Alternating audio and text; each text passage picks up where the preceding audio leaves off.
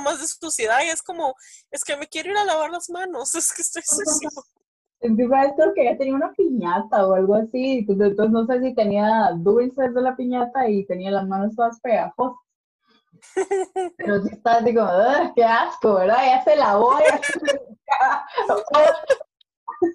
y yo lo que salía así, ¡pum!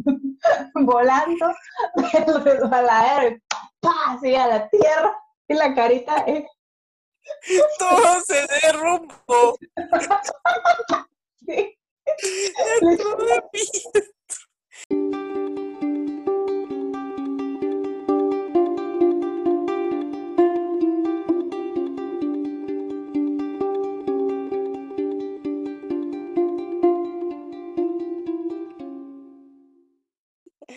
Bueno, yo soy Lila, Adriana, por los dos nombres me conocen. Eh, Mariento, soy de Guatemala, tengo 26 años. Eh, me gradué de licenciatura de Administración con Mercadotecnia. Mi hijo tiene tres años. Em, ¿Qué más? Me casé, ya me separé. y ¿qué más? No sé. Y eso mi hijo se llama Dante y tiene tres años. Adriana, o mejor nombrada por mí como La Panque, es una de mis mejores amigas. Nosotras nos conocimos cuando yo tenía como dos años y ella tres, algo así. Y bueno, vivíamos muy cerca, eh, en la misma colonia, en zona 2, en Ciudad de Guatemala. Y de los primeros recuerdos que se me vienen a la mente sobre nuestra amistad era cuando íbamos al salón de belleza con nuestras mamás y era bien chistoso porque ella siempre ha tenido el pelo súper, súper lacio y yo en ese entonces lo tenía eh, como ondulado. Entonces éramos dos chipustes, ¿verdad? Sentados en esas sillas enormes de los salones de belleza y ella pidiendo que le hicieran colochos y yo pidiendo que me alisaran el pelo. Entonces me acuerdo siempre de eso. También de que, bueno, íbamos una a la casa de la otra para jugar. Em, a los 10 años llevamos clases de natación juntas. Hola Tonito, si nos estás escuchando. y, mm, bueno, en una de esas, ¿verdad? Como yo era una niña muy tranquila, eh, se me ocurrió la brillante idea de que antes de cambiarnos la ropa, nos deslizáramos en el piso, como les digo, así como los pingüinos que se tiran de panza. Entonces, ¿verdad? Yo me impulsaba como de la pared y ya me deslizaba así. Pero en eso, Adri trató de agarrar impulso con una ventana. Y así, ¿verdad? Ya se imagina el resultado, ¿verdad? Se quebró, quedó así la piernita atravesada. Eh, por dicha no le pasó nada no se cortó ni nada así, ¿verdad? Pero sí nos llevamos un gran susto. Y, y sí, éramos un poco inquietas. ¿Y quién se iba a imaginar que 10 años después de esto, Adri iba a ser mamá? Se, se rompió el mito de que es muy difícil de que quedes embarazada si has utilizado un método anticonceptivo por mucho tiempo ¿verdad? Evidentemente se rompió el mito.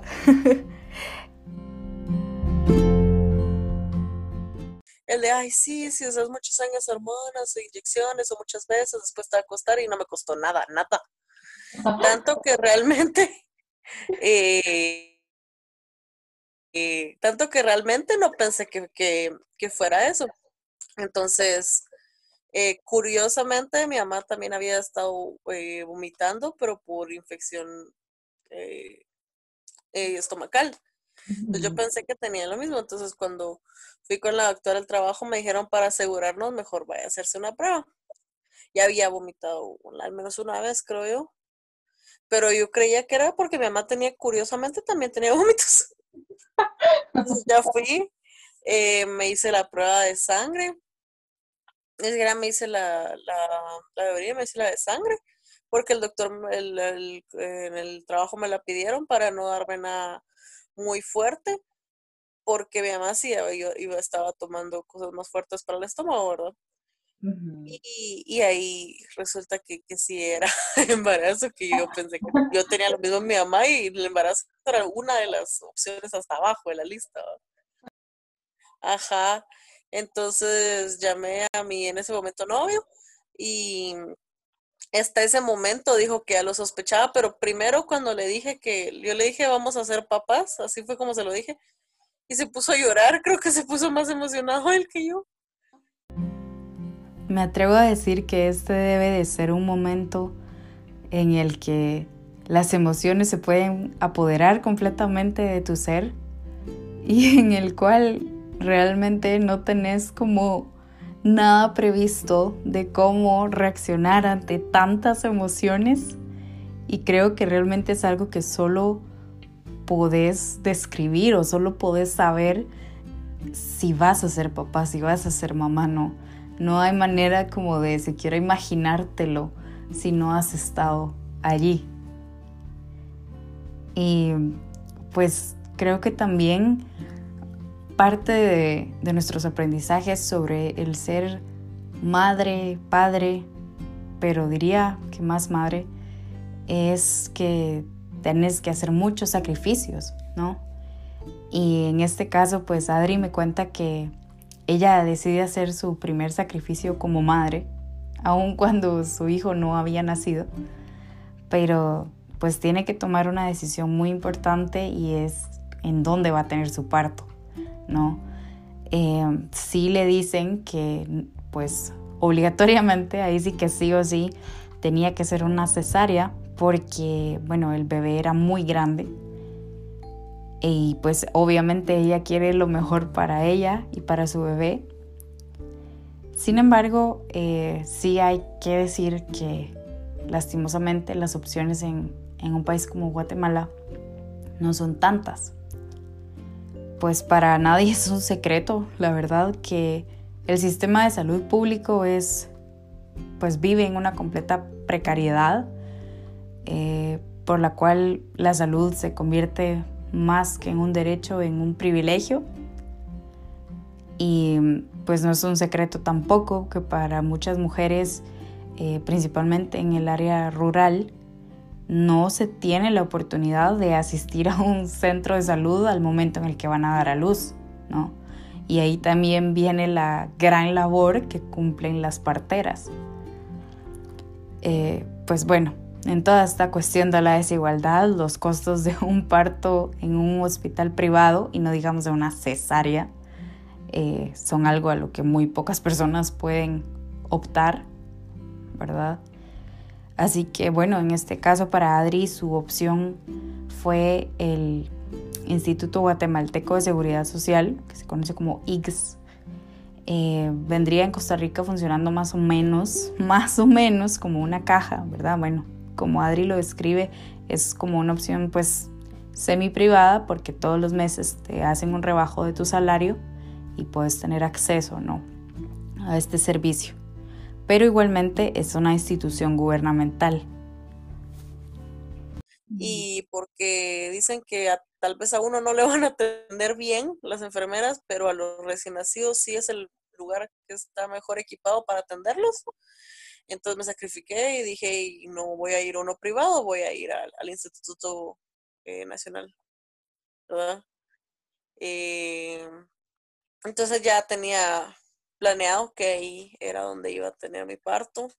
Y, eso ahí lo que da cólera es como uno no escoge, o sea, ¿qué tal si uno tiene que termina siendo cesárea y oh sorpresa en ese momento estarte angustiando con tengo que lograr parir como parto normal porque si no le agregan 20 mil a la factura y de dónde me los voy a sacar. Eh, estar pensando en eso mientras parís no es nada como...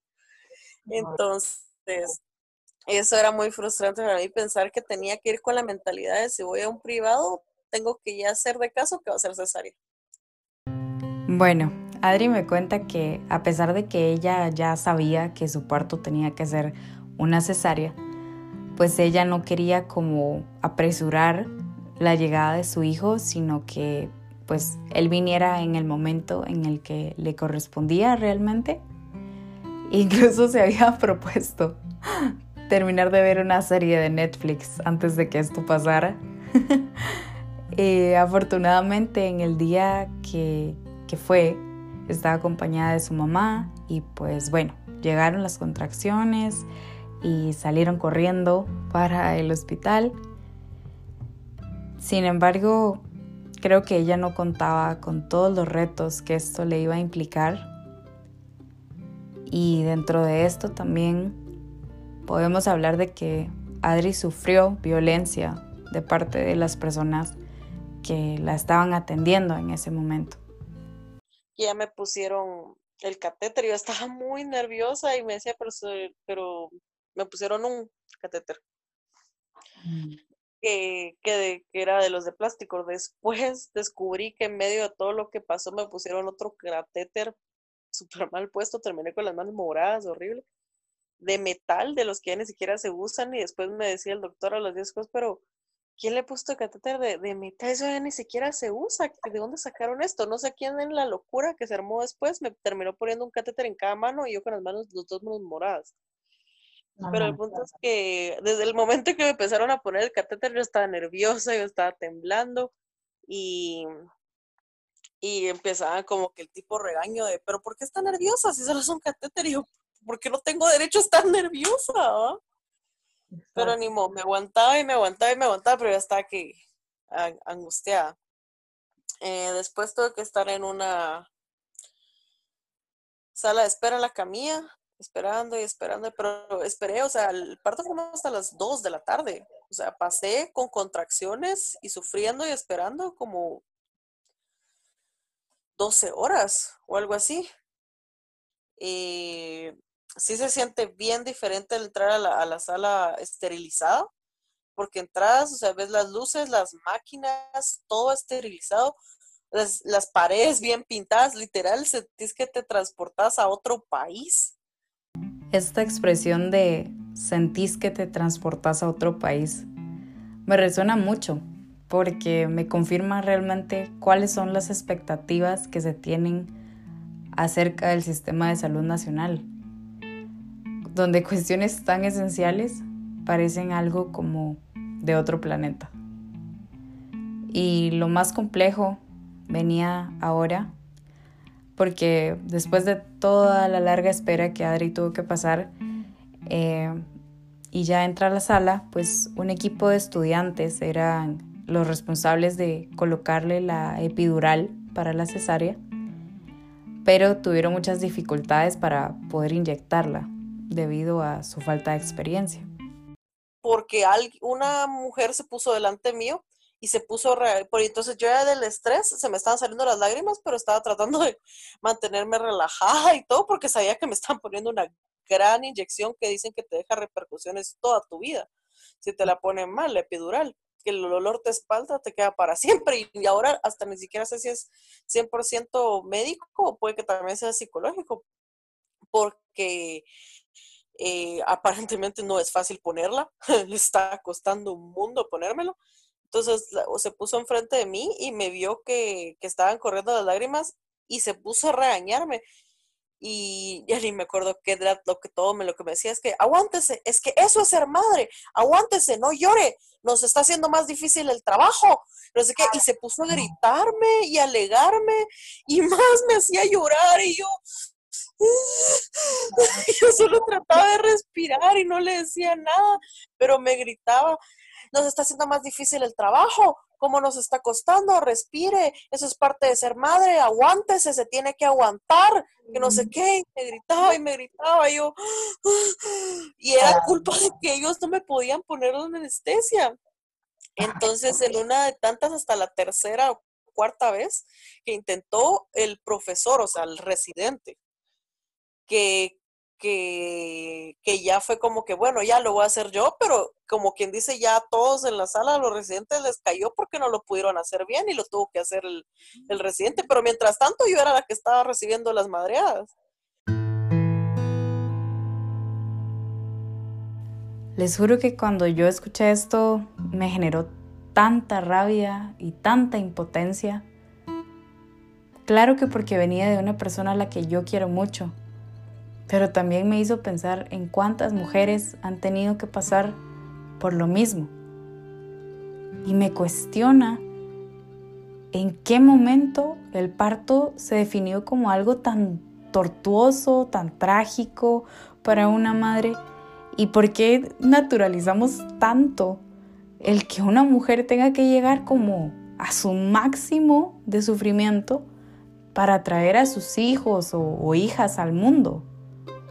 Cuando con un acompañamiento adecuado y no violento como este que fue, pues podría ser una experiencia un poco más llevadera, gratificante y no algo tan doloroso.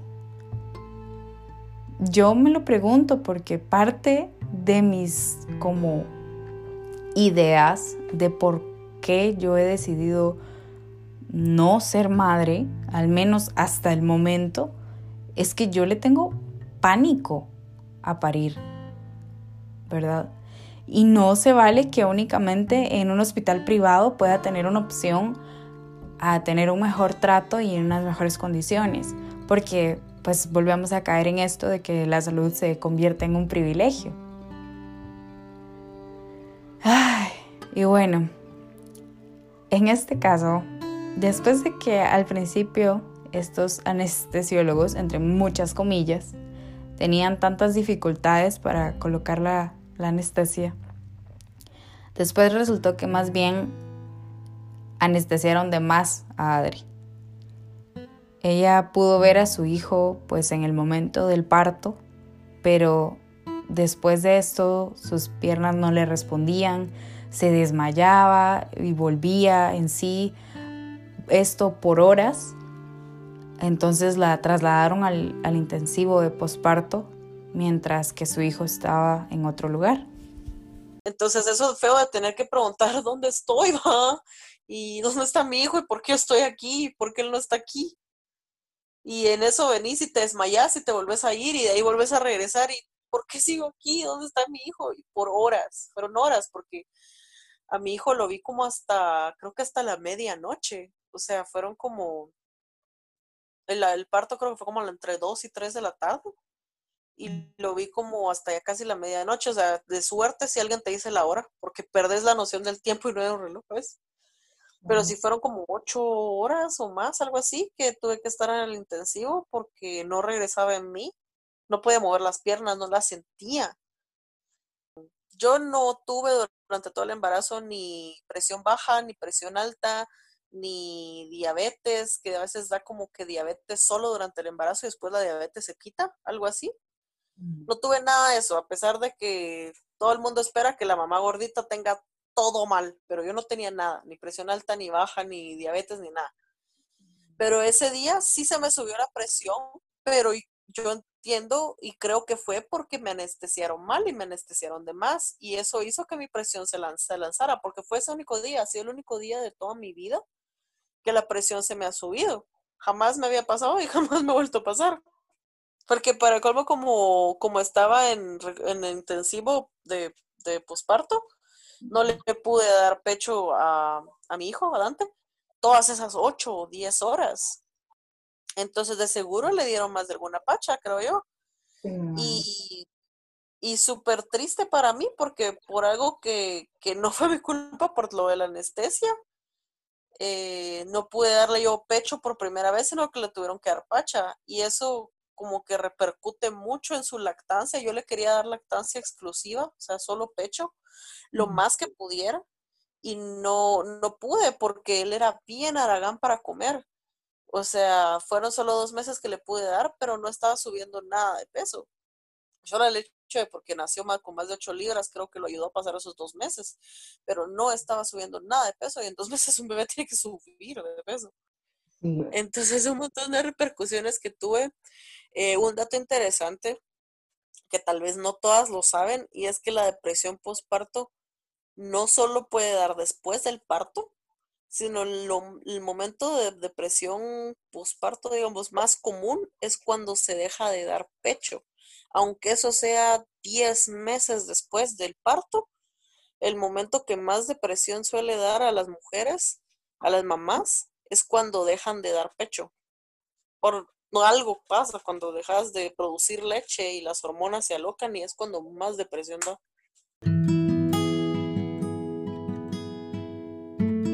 El día en el que las pacientes salen del hospital, les dan un diario donde pueden describir la experiencia que tuvieron sobre su parto.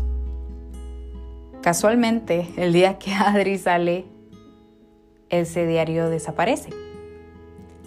Así que no tuvo ni siquiera la mínima oportunidad de denunciar algunas de estas cosas que le tocó pasar. Yo la admiro montones como mujer, como mamá, y también le agradezco mucho por este dato que, que brindó acerca de la depresión postparto en base a su experiencia.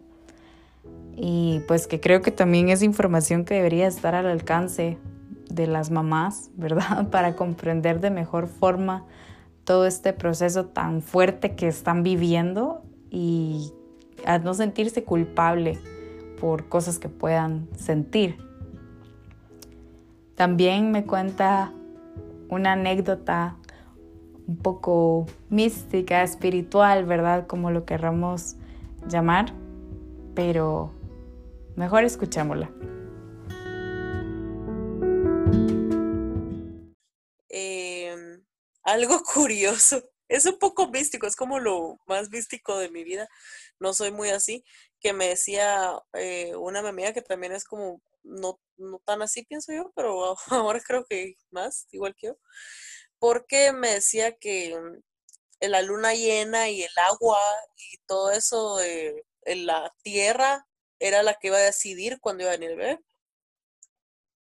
Y nació el 21 de junio, o sea, cuestión de una semana, creo yo, pero ese 21 de junio eh, ese, eh, hubo luna llena y sí hubo bastantes partos, nos mezclaron de parto normal, de cesárea, casi que ponían dos mujeres en la misma cama, o sea, era, estaba llenísimo. O sea, sí es cierto que, que la luna los trae a los niños.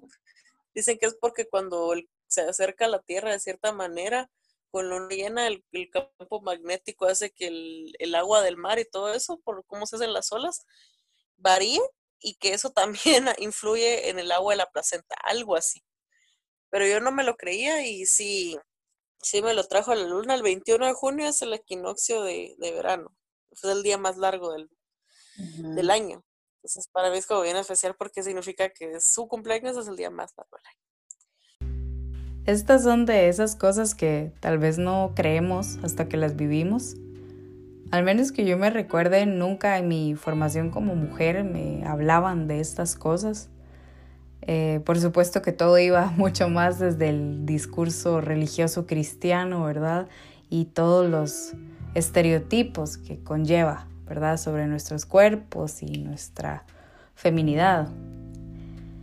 Y pues bueno, hablando de estereotipos, les quería contar también que mi sobri Dante, aún siendo un niño, ya le ha tocado enfrentar cosas que traen los estereotipos como por ejemplo el largo de su cabello. Me pasa un montón con el pelo porque, o sea, cuando salíamos de la guardería ya más grande, eh, tenemos que pasar por el, edificio de trabajo para ir al parqueo, para, para ir al carro y todo. Y, me pasa que, ay, qué linda la princesa. Y yo, es príncipe. O sea, no voy a decir es niño, ¿verdad?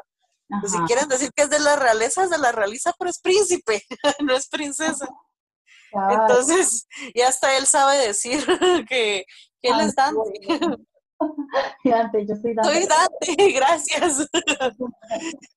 Pero ah, sí pasa un montón que tiene playera con una calavera, porque, o sea, tiene playeras con superhéroes, eh, tiene una con una calavera y pantalón camuflachado y zapatos de Cars, el de Rayo McQueen, y aún así le dicen princesa.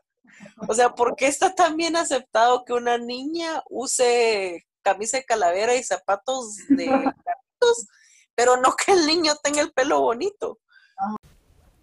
Por supuesto que para Adri también hay muchos mandatos que las personas asumen respecto a su maternidad y más siendo una mamá primeriza. como por ejemplo el cuidado de Dante. Eh, por ejemplo, con, con, mi esposo teníamos que el horario de trabajo, eh, yo trabajaba sábado y el domingo, digamos. Entonces, cuando iba a trabajar sábado, él se quedaba con el, con, con el bebé. Y cuando iba a trabajar domingo, yo me quedaba con el bebé. Pero sí me pasaba mucho eso de, que yo, que, que me miraban con cara de cómo le haces los sábados cuando no hay guardería. Y me preguntaban, y es que cómo le haces, quién te lo cuida. Y ahí en el trabajo, y es como la gente sabía que desde antes de que naciera el bebé, desde que estábamos casados y desde antes de que viniera el bebé, que él tenía un día libre sábado y domingo. Entonces me preguntaba yo, como dicen, algunas personas los he escuchado, que algunas mujeres he pensado, he pensado, también que lo dicen, o sea, le preguntan esto a él, no, yo no creo que nadie venga y le pregunte con quién dejaste el nene el domingo, o sea, obviamente está con su mamá, es porque la gente no asume automáticamente que si yo estoy en el trabajo el sábado y su papá está libre, está con su papá, o sea, ¿con quién vas a estar? Porque asumen que tengo que pagar niñera. Eh, entonces, era eso era algo que me pasaba, que a veces eh, salía con una mi amiga o algo y, o sea, el, el, papá de Dante sí era de, de, desde el primer día de cambiar pañales, hacer pachas, todo.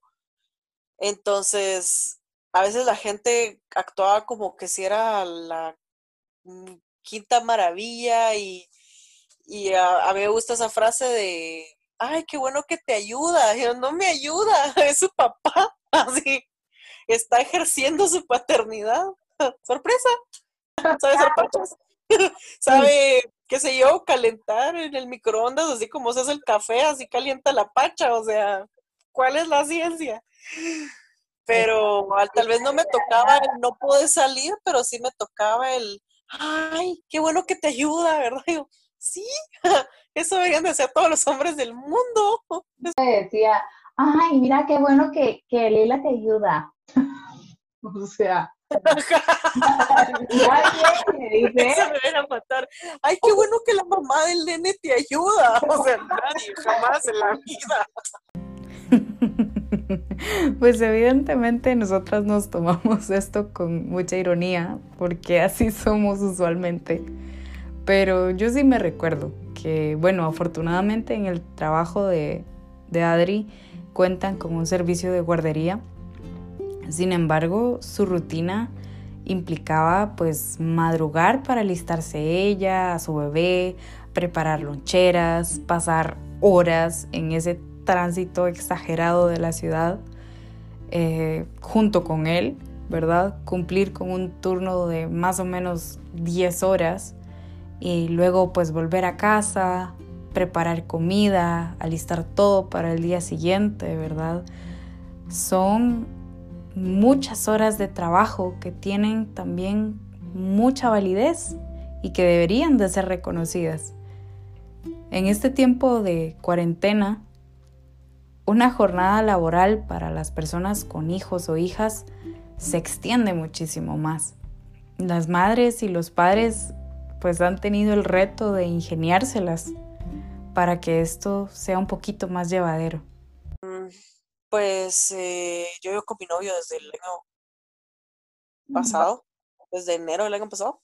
Entonces, ya era aquello de que cuando él tenía receso, lo venía como estaba, eh, teníamos la costumbre antes, cuando él estaba en la guardería, que no miraba tele de lunes a viernes. Solo tele el fin de semana. Entonces creo que eso ayudó ahorita en tiempo de cuarentena, porque cuando lo dejamos ver más tele de lunes a viernes fue como, wow. Ese como que equilibrio de ser comprensivo, porque no me puedo poner estricta y decirle, tienes que terminar de comer en 30 minutos si yo no le voy a poner atención el resto de la tarde hasta que se termine mi turno. Eh, o, decirle que, no puede ver tele entre semana si, si no, no tiene pues. que jugar mucho tiempo. O sea, llegó un punto en que me llegaba a decir, ya terminaste de trabajar, ¿quieres ser mi compañera de juegos? Me llegaba a decir yo. Ay, no, pobrecito. Se me acongojaba el corazón porque obviamente yo prefería ser su compañera de juegos que estar trabajando. Entonces, también lo dejo, lo, dejo despertarse tarde ahorita porque es como, ¿para qué le voy a pedir que madrugue y esté de mal humor temprano si yo estoy trabajando? O sea, que se despierte cuando se quiera despertar de buen humor, porque tiene tres años. Entonces, eh, ya como estaba viendo la guardería, ya estaba viendo números, trazos, figuras geométricas, letras y todo lo demás, pero estoy tratando de no tener esa angustia de, ay, no, no, no voy a poder mandarlo en una beca completa a Alemania si no me sabe todo el abecedario ahorita que tiene tres años. O sea, no me estoy tratando de angustiar con eso porque tiene tres años, o sea, ni siquiera está la escolaridad requerida.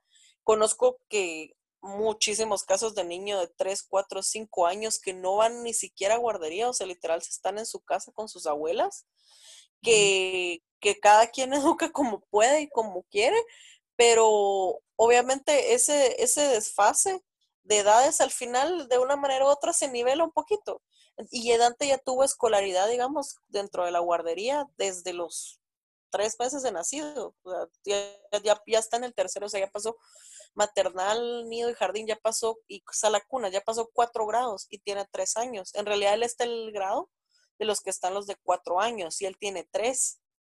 Entonces no tengo ninguna angustia en que no lo tenga todo el día pegado al cuaderno, escribiendo letras y, y todo eso. Tiene tres años. Como que mi favorite quote de, de mamás y papás es que, que los hijos no necesitan papás perfectos, digamos, sino que necesitan papás felices, ¿no? Entonces, mientras uno esté como que feliz y viéndolo al, al feliz, es como el primer paso, ya qué, qué otros pasos seguís, depende de cada quien, pero, pero si no se está feliz, si se está frustrado, frustrado el niño, frustrado tú, no, no te va a salir bien.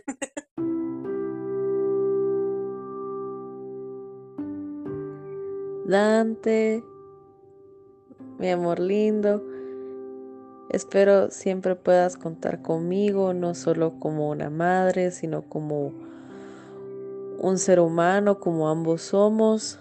Espero que seas feliz todos los días de tu vida y los que no, sepas que puedes contar conmigo y espero poder estar ahí para ti de la mejor manera siempre. Espero que cualquiera que vaya a ser tu definición de éxito la alcances y la disfrutes todos los días y seas un hombre de bien. Te amo mucho, Dante.